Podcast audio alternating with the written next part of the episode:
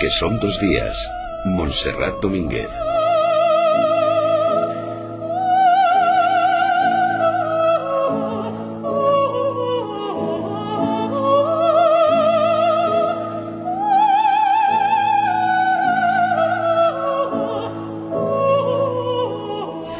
Once y diez minutos de la mañana, una hora menos si nos escuchan desde Canarias. Esta es la música que sonaba ayer en la entrega de los premios eh, Nobel, todos menos el de la paz, que ya saben que va en una ceremonia aparte. Y nosotros queremos abrir el club de lectura de, de este sábado. Hola, Oscar López, buenos días. Buenos días. Hola, Manu de Gastegui, ¿qué tal? Buenos, Buenos días. días. Eh, hombre, re- reviviendo y recordando lo que ha sido, lo emocionante que ha sido para, para el español y para Mario Vargas Llosa directamente recibir este, este premio Nobel. Y me gustaría recordar con vosotros también un eh, fragmento de, de ese discurso de aceptación que pronunciaba esta, esta semana y en el que hablaba directamente Mario Vargas Llosa de cómo nació su pasión por la literatura. Aprendí a leer a los cinco años en la clase del hermano Justiniano en el colegio de La Salle, en Cochabamba, Bolivia. Es la cosa más importante que me ha pasado en la vida.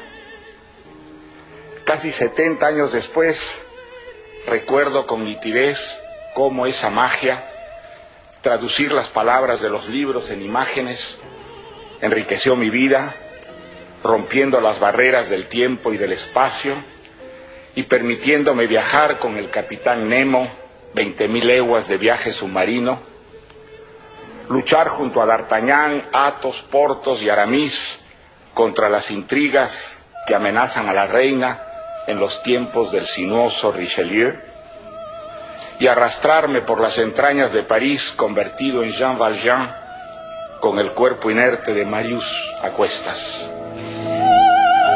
¿Es lo más importante que te ha pasado en la vida, Manu Verástegui? Aprender a leer. ¿Aprender a leer? Sí. Yo creo que sí.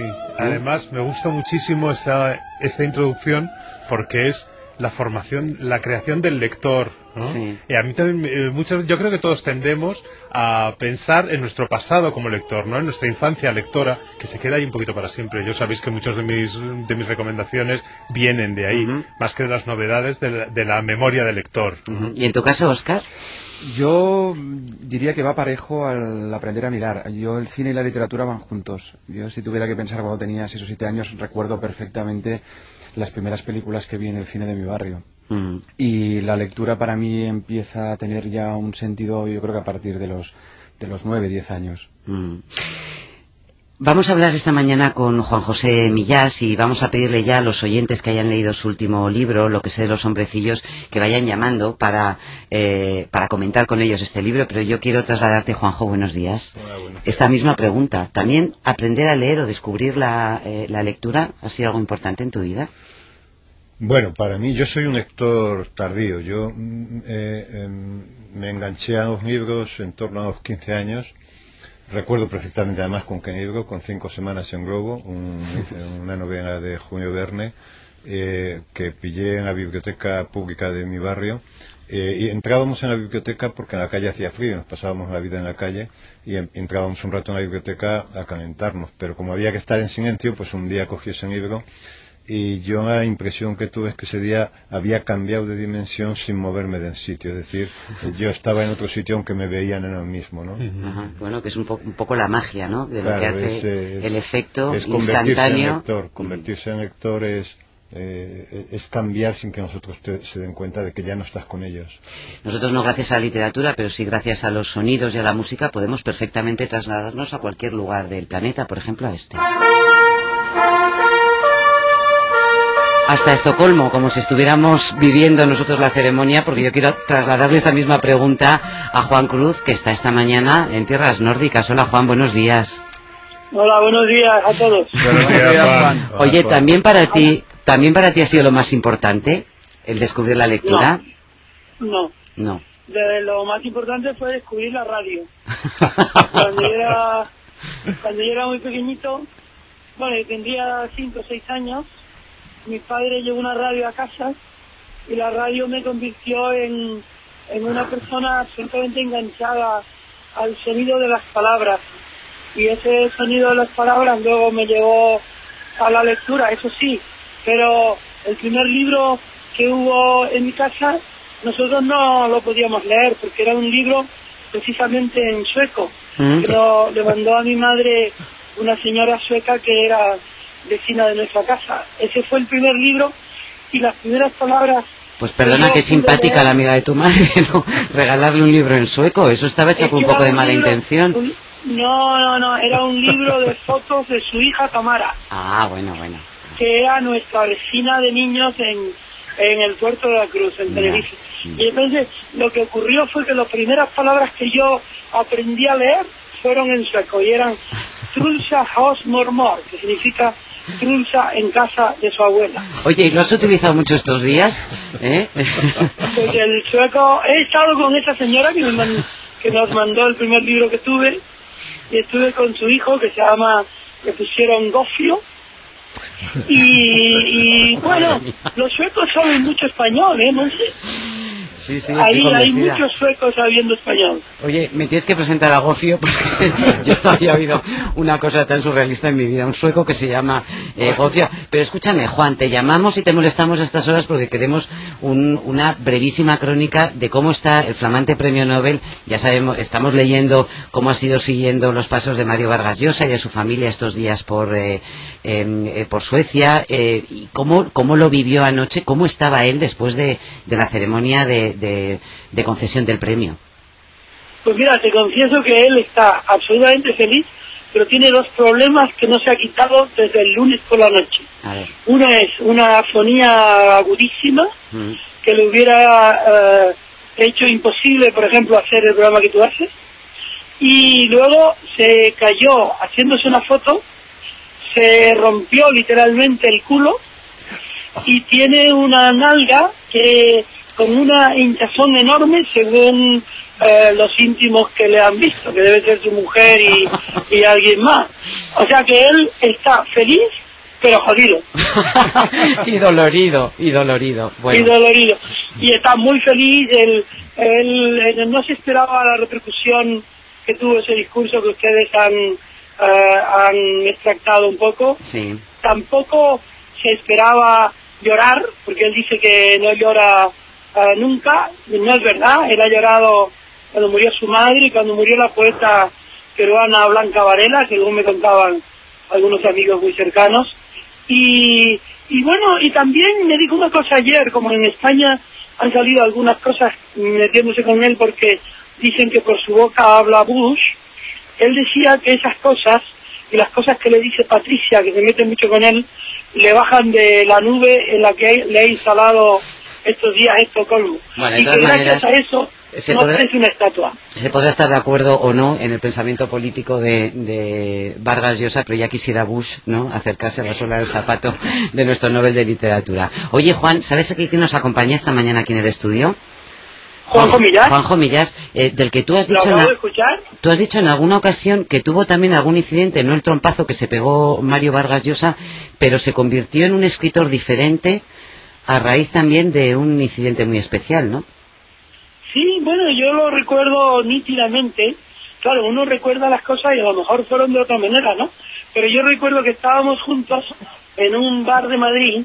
Eh, Juanjo en ese momento estaba con nosotros en el fondo del bar, le dio como un vaído, lo sacamos, lo pusimos en una silla y cuando volvió en sí, cuando volvió a ser eh, Juanjo Millás y no solo Juanjo, eh, digamos, eh, estólido y, y casi inconsciente, dijo, ya está, como si en ese momento se inaugurara otro momento de su vida. Y después ya ves todo lo que es Juan Comillán, que es uno de los grandes escritores de lengua española y un fabulista extraordinario, ¿no? Entre otras cosas. Oye, Bueno. eh, Y un periodista, y un periodista que, que en los últimos tiempos ha dado de sí alguna de las mejores páginas del periodismo español. ¿no? Sí, lo que ocurre es que hoy no vamos a hablar del Millás periodista, que ya lo hemos hecho en otras ocasiones, queremos centrarnos en su libro. Mira, Juan, estas trompetas son para ti. Y con estas, y con estas te despedimos esta mañana porque queremos ocuparnos del último libro de, de Juanjo Millas. Muchas gracias, Juan. Un beso Como muy que fuerte. ser. Un fuerte Un abrazo, abrazo, desde Juan. una calle de Estocolmo. Adiós. Un beso. Adiós. regreso. Adiós. 902 14 60 60 es el teléfono eh, que tienen que marcar si han leído lo que sé de los hombrecillos, el último libro de Juanjo Millas, y si quieren comentarlo con nosotros. Perdóname, Juanjo, pero yo te tengo que preguntar si es verdad que te transformaste en, en un escritor distinto después de ese baile. No, está, estábamos cenando en la calle Chegaray, me parece que era, y, y, y estábamos como una especie de reservado, y, y era muy agobiante en la atmósfera, y me dio una hipotimia yo en aquella época no estaba muy bien y, y sufrí dos o tres hipotimias. Fue una, era una época mala de mi vida. Y me dio una hipotimia. Y las hipotimias sabéis que son como una muerte súbita. O sea, que tienes, tienes un microsegundo de felicidad que es cuando ya te estalla y dices que me den por el culo a todo, ¿no? O sea, cuando ya has bajado las defensas, porque hay un momento que dices, qué vergüenza, me voy a desmayar delante de toda esta gente. Pero ya el momento en que dices, anda y que me den a la realidad, ese es un microsegundo de felicidad. Y te mueres, te mueres, te mueres, te mueres. Y efectivamente me sacaron, me debieron sacar allí a la, a la calle una sillita tan baja que, que recuerdo que yo biznaba un poco. Y, y al rato volví, de, porque de las hipotimias se vuelve como purificado, es como un viaje chamánico, es verdad, ¿no? Y efectivamente, salí de la hipotimia y dije, ya está. Y yo nunca, nunca pensé que estaba diciendo una frase histórica en mi vida, para mi, para mi vida, pero Juan lo ha escrito y Juan mantiene que ese ya está, marca un antes y un después en mi vida y yo no me atrevería a decirle que no, porque quizás fue la última. Tuve dos o tres, pero ya digo, porque estaba muy mal anímicamente en aquella época y yo creo que fue la última, o sea, quizás fue la sanidad. De todas maneras, hay que tener raza de escritor para ser capaz de escribir una lipotimia como acabamos de, de escuchar a Juanjo Millas. Oye, Oscar, ¿por qué no nos eh, cuentas qué es lo que encontramos en lo que se de los hombrecillos? Pues esta es una historia que se mueve bastante entre lo real y lo fantástico, algo que quien ya ha leído a Millas sabe, sabe de lo que estoy hablando, donde vamos a encontrar a un profesor universitario que está jubilado, que se, se ha casado en terceras nupcias, que lleva una vida tranquila, vamos a decir incluso que aburrida, hasta que esos hombrecillos con los que él ha convivido de manera más o menos continuada a lo largo de su vida, pues deciden crear un hombrecillo a su imagen y semejanza. El problema, el problema surge porque, porque descubrimos que ese hombrecillo es como el reverso oscuro ¿no? de una misma moneda, y es que uno ve por los ojos del otro y viceversa. Como cuenta en el libro, forman una, una unidad extraña ¿eh? y viven la, la, misma vida, podemos decir, pero desde lugares distintos. ¿no? Y todo esto además se va complicando cuando, cuando este hombrecillo lo arrastra a ciertos hábitos que él ya tenía olvidados, por ejemplo el tabaco, el alcohol, el sexo, que juega un papel muy importante, y algo más que desde luego no voy a contar. Esta es una, una novela donde aborda para mí uno de los grandes temas literarios, que es el tema del doble, aunque también tienen un gran protagonismo, como decía antes, el, el, sexo y los huevos, porque esta novela tiene muchos huevos. Aunque si yo tuviera que escoger por encima de todo, yo diría que esta es una novela donde se, se habla sobre todo de boyerismo. Es una novela muy boyer, donde nos muestra, pues hombre, de, de, alguna manera el riesgo que conlleva renunciar a los placeres de la vida o a algunos de los placeres de la vida, pero eso sí, siempre temiendo que pueda aparecer un hombrecillo y te la líe como le ocurre al, al protagonista. Ajá. Y la atracción de vivir otra vida, ¿no? Hombre, que no es la, que no es la, que no es la, la, la habitual. Oscar, no, no, debías haber puesto la misma frase el sexo y los huevos. Quieres decir la reproducción ovípara, ¿no? Quiero decir los huevos, hay muchos sí, huevos sí. en la novela. Juago, pues tenemos ya una llamada desde Huelva, nos llama Juan Antonio, buenos días. Hola, buenos días, Monse. ¿Cómo estás? Estupendo, vamos, y más ahora que escucho aquí a Juanjo, porque es uno de mis autores, bueno, yo creo que en español es el favorito. ¿Ah, sí? ¿Y ya has leído Los Hombrecillos? Sí, lo he leído. ¿Y qué te ha parecido? Pues como todo lo anterior que he leído de él, sobre todo me ha parecido, se me ha, me ha recordado bastante a Los objetos nos llaman, ¿no? El libro este que hizo anterior, porque mmm, eso es cogerte, te coge lo cotidiano y te, te, te, descubre por cierta magia, ciertas cosas que no había visto tú en lo cotidiano, y luego aparte, mmm, muchas, le veo, le veo que mmm, esa parte que podemos tener un poco enfermiza dentro, que la queremos ocultar un poco, él la saca perfectamente y yo me identifico con él mucho. Uh -huh. ¿Eso es lo que buscabas, Juanjo? Bueno, no, no, uno no busca, no, eh, uno empieza a escribir porque no tiene más remedio, porque tiene una obsesión, por lo menos el tipo de escritor que soy yo, que tiene un nudo que necesita deshacer y empieza a escribir y con suerte parte del nudo se deshace a lo largo de la escritura de la novela, ¿no? Pero sí es verdad que es una novela que bucea en el lado, digamos, prohibido, en, en los lugares en los que habitualmente no nos asomamos. Es una novela del sótano, de, de, de la trastienda, ¿no? de la sombra. claro. Y esto lo ha visto muy bien nuestro oyente. Oye, eh, Juan Antonio, Dime. ¿y qué otro título destacas tú de, de los libros de, de Pues- Juan Comillas que te haya gustado especialmente? Pues el, la- el que te he dicho este, de, de Los los objetos objetos. nos llaman, y la esta de cómo era la de, cómo era la de las letras, el, En orden alfabético. el orden alfabético también. También me gustó mucho, pero vamos, mm, de hecho le, te le dije una, una, una cosa a Juanjo, que incluso me gustó más los objetos nos llaman que esta última, ¿eh? Ajá. Esta última me gusta mucho, lo que pasa es que como los objetos nos llaman eran varios relatos, pues me dejó muy me dejó muy satisfecho. Ajá. Esta me ha dejado, además esta me ha dejado incluso un poquito de pozo amargo al final, ¿no? Ah, Porque sí. Veía yo, yo lo, he- lo he visto un poco inconcluso. No voy a decir nada del final, pero vamos, lo he visto un poco inconcluso. Bueno, del final no podemos hablar mucho, pero de que está inconcluso el libro, ¿no? Toma Bueno. crítica, Juanjo, defiéndete. No, yo creo que eh, por- yo creo que por el contrario, ¿no? Que un- una novela como esta eh, de- de- podría haber tenido uh, un finales muy espectaculares, ¿no? Y yo me lo planteé, eh, me planteé varios, sobre todo uno, ¿no? Pero yo pensé que este era el final eh, natural porque es un final muy parecido a la vida, ¿no?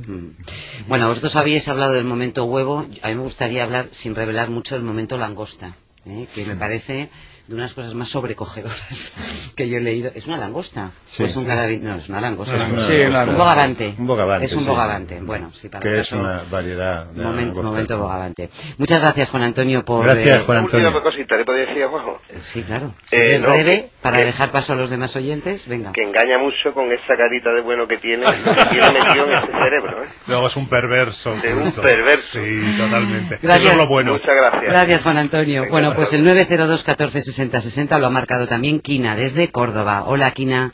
Buenos días, ¿qué tal? ¿Cómo estás? Pues perdiendo el tiempo, estaba antes escuchándolo y estoy haciendo el portal de Belén, pero estaba agobiada porque está amaneciendo un día, bueno, ya hace rato que amaneció, un día fabuloso y estoy atacada porque me quiero ir a la calle. O sea, que no sabes pero he acabar de tenido el poner... regalo de, Claro. el regalo de poder escuchar el programa. Pero tú haces el Belén con el musguito, con, eh, con los ríos y todo, o, se- o me básico. con- procuro hacerlo y además, bueno, cada año se me ocurre una cosa nueva porque tengo nietos pequeños Y sobre todo Ah. intentando que disfruten un poco.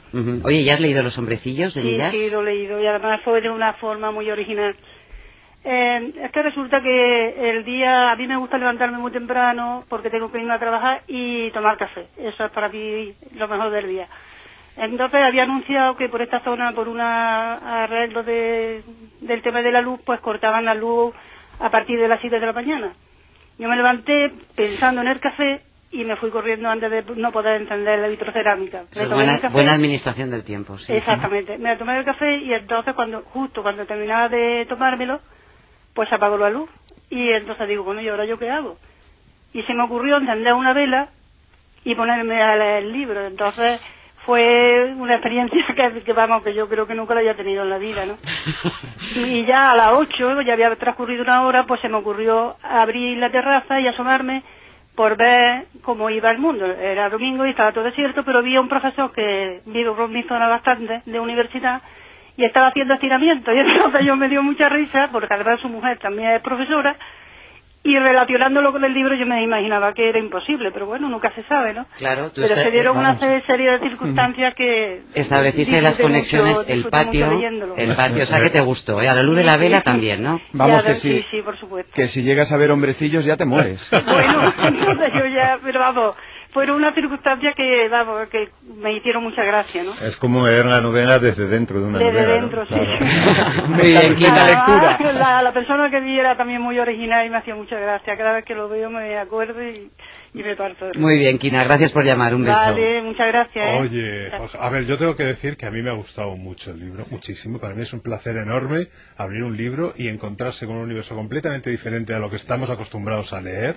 Que aquí no hay novela negra, aquí no hay historia, aquí no hay nada de esas cosas que nos tienen últimamente saturados. De guerra civil. De guerra civil, exacto. Es un, es un mundo completamente nuevo, completamente diferente y para mí me parece es muy refrescante y muy agradable leer algo así. Además lo he pasado muy bien con los hombrecillos. Efectivamente, yo he visto también toda esa historia del reverso oscuro. Yo, yo en algún momento me he preguntado si era si era una historia de, de salud mental o si era una historia realmente fantástica, o sea, que, transcurre en la realidad, ¿no? Pero lo que más me ha gustado es que hablando de ese, de ese reverso oscuro, hay un momento en el que dice, todo, del, del hombrecillo réplica del protagonista, dice, todo le gustaba, todo le parecía bien, a todo le sacaba partido, no era difícil odiarlo. Tanto, eh, tan fácil es detestar a la persona que disfruta de la vida y quizá nos lo restriega, ¿no? Nos- Sí, es verdad que las personas que tienen mucha capacidad para disfrutar de la vida en general no caen bien porque nos muestran todas nuestras carencias, ¿no? Claro. Entonces, eh, Todo lo que no nos atrevemos a Claro, hacer, todo- porque el hombrecillo todo- lo que hace es eso. es que se ¿no? atreve a todo, se atreve a todo, sí, sí. Oye, Juanjo, te ha salido la novela más sexual de todas las que has escrito, ¿no? sí. Tiene momentos, Pero guarrindongos. bueno, pero momentos, momentos. Guarrindongos no. Guarrindongos no, gusto, bueno, guarrindongos alta- que da gusto. Alta tensión sexual. Bueno, yo creo que eh, esto que hay eh, esto tiene en sentido de que este hombre está buscando todo un rato este hombre que está atacado digamos por mi material no hace más que buscar lo material no para en fin, porque tiene mucho miedo a la locura a la vez que mucha nostalgia de ella no y yo creo que esas descripciones que él mismo hace del sexo que parecen descripciones sacadas de un libro de biología tienen que, unir- que ver con esa necesidad de búsqueda de lo material. Lo que pasa es que en este hombre todo eh, conduce a lo contrario, es decir, cuanto más física, más metafísica, porque él busca, digamos, eh, pura biología y lo que encuentra es amor, ¿no? Busca racionalidad en la economía y lo que encuentra son emociones, ¿no? Y entonces todo conduce a su contrario. Este es el sentido que, que tiene ese sexo tan explícito en la, en la novela, ¿no? ¿Tú eres fumador, Juanjo? Ya no, pero fui, fui muy fumador. sí. Es que en la descripción de los placeres, no solamente del sexo, sino de, sino de otros, hay una de- descripción en un momento determinado de el placer que uno siente al dar una calada a un, a un cigarrillo que los fumadores conocemos muy bien. Muy bien. A mí hay un párrafo que me parece muy, muy revelador de lo que, de lo que cuenta, que dice, cada minuto de mi existencia, habla el, el protagonista, cada minuto de mi existencia anterior había estado marcado por el miedo a un desplome como aquel en el que sin embargo ahora me deleitaba. Curiosamente me había arrojado a los brazos del desorden con la misma violencia con la que durante toda mi vida me había defendido de él. Pero no es tan grave, me decía observándome con procacidad en los espejos. No estoy dimitiendo de nada, sino descansando de todo. Claro, porque a veces eh, esa, en- esa entrega es un descanso de uno mismo, ¿no? Ese es un poco el objetivo también de las drogas, ¿no? Eh, porque, est- porque estar todo el día con uno mismo es agotador, ¿no? Claro. Incluso aunque uno sea simpático. Y este hombre además lleva una vida tan alambicada que es un verdadero pestiño. No me Pero- extraña que el hombrecillo se lo lleve para donde quiera. Me ha llamado la atención lo que decía Manu antes, no sé cómo lo ha dicho, ha dicho que era una novela rara, o- creo. ¿no? Sobre la salud Sí. mental, quizá. Quiero decir que en algún No, pero- no, es que, se ha ca- es que eh, es un- eh, en algún sitio se ha calificado de novela rara y a mí me ha hecho mucha gracia esta esta digamos eh, en fin definición o como quiera llamar eh, porque me he ido a, a otro lado y me he preguntado qué sería una novela normal no. Claro. Entonces tú te imaginas una, una crítica de un libro que dijera, esta, nos encontramos ante una novela perfectamente normal. Muy poco atractivo, creo Claro, yo, ¿no? Claro, o sea, ese, eh, es que me, me estoy muy obsesionado con esto de lo normal, ¿no? Porque, pero claro, cuando se califica una novela de extraña, es que las demás deben ser normales, ¿no? Deben ajustarse a una norma cuando la primera obligación de una novela, me imagino que es ser extraña. Pero es que esto me- me hace recordar una historia que leí en el periódico hace, no hace unos meses que, que me puso los pelos de punta. Es que en una televisión japonesa habían decidido premiar a la persona más normal. A la persona que consiguiera demostrar que era más normal del mundo, ¿no? Entonces habían hecho un casting y entonces en estudios se les había llenado de cientos de personas que presumían de ser normales. Entonces yo imaginaba ese conjunto de personas normales una monstruosidad. Ojo, tú sabes que en Estados Unidos hay un concurso para elegir la ciudad más normal. Y entonces compiten ciudades que tienen la media, no más normal, sino más en la media, Ya. pues la media de población más eh, Ya, ya, media sí, de sí, todo. más normales. Y Sí. claro, te ¿Y quién produce un gana? bostezo. Claro. Bueno, compiten entre ellas para demostrar, sí, algo tipo Springfield. Pero claro, la- la gente normal, como yo suelo decir, es muy rara y muy peligrosa, ¿no? De todas maneras, exactamente, eso, eso lo has dicho tú en la presentación del libro. Ojo con la gente normal. Bueno, Muy lo vemos todos los días en las crónicas de suceso. Claro. Pero si era muy normal, pero Este era Sí, un, asesinó a los hijos. y era un tal, pero vecino, era- era era un muy vecino majo, encantador. bueno. Lo que pasa es que a veces la normalidad también se asocia a lo, a lo aburrido, ¿eh? Ya. Sí, Y yo creo que aquí en la novela, por ejemplo, hay una reivindicación del carpe diem total. ¿eh? Sí, total. Oye, dejadme que os eh, recuerde una cita para el próximo 22 de enero, en el que vamos a celebrar nuestro próximo club de, de lectura con oyentes. Queremos dedicarlo a Emilio Salgari. Se cumplen 100 Bien, años. Bien, hombre. Lo vamos a pasar Os bien. gusta, ¿eh? Es que no, digo que hemos empezado, lo primero que yo he dicho, creo Ajá, que ha sido que yo me exactamente. inicié. Ah, no, no, perdón, yo me inicié con Verne, Con perdón. Verne, Pero con es que- es que Salgari estaba ahí Estaba también. siempre pegado. Estaba en en la estantería de al lado, perdón. Pues el 25 de abril del 2011 se cumplen 100 años de su, de su Muy muerte, bien. ¿eh? y entonces queremos, no, no un libro concreto, sino recordar a, a bien. Salgari, eh, los, eh, ¿cómo era? Los Tigres de Montpracem era, o... Sí, los Tigres de Montpracem, el Corsario Negro, Sandokan, los dos Sí. Tigres, cualquier obra que hayan leído y que les recuerde, será una buena cita para el próximo 22 de, de enero. Así que nos vamos ya, ¿eh? bueno, Juanjo pues Millas. qué pena irse tan pronto. Sí, pues sí. Os dejo de todas maneras con una de las cosas que, que explicaba Mario Vargas Llosa en su hermosísimo discurso, sobre todo en lo más, lo más literario, cuando hablaba de la capacidad que tiene la literatura, los hombrecillos, los protagonistas, los normales y los extravagantes, de traspasar fronteras. Adiós, Juanjo. Adiós. Manu. Hasta mañana. Hasta mañana. Luego. Adiós, Oscar. Escuchamos al Nobel de Literatura, Vargas Llosa. La buena literatura tiende puentes entre gentes distintas y haciéndonos gozar, sufrir o sorprendernos, nos une por debajo de las lenguas, creencias, usos, costumbres y prejuicios que nos separan. Cuando la gran ballena blanca sepulta al capitán Ahab en el mar, se encoge el corazón de los lectores idénticamente en Tokio, Lima o Tombuctú. Cuando Emma Bovary se traga el arsénico, Ana Karenina se arroja al tren y Julien Sorel sube al patíbulo. Y cuando en el sur el urbano doctor Juan Dalman sale de aquella pulpería de la Pampa a enfrentarse al cuchillo de un matón, o advertimos que todos los pobladores de Comala, el pueblo de Pedro Páramo, están muertos, el estremecimiento es semejante en el lector que adora a Buda, Confucio, Cristo, Alá, o es un agnóstico. Vista saco y corbata, chilaba, kimono o bombachas.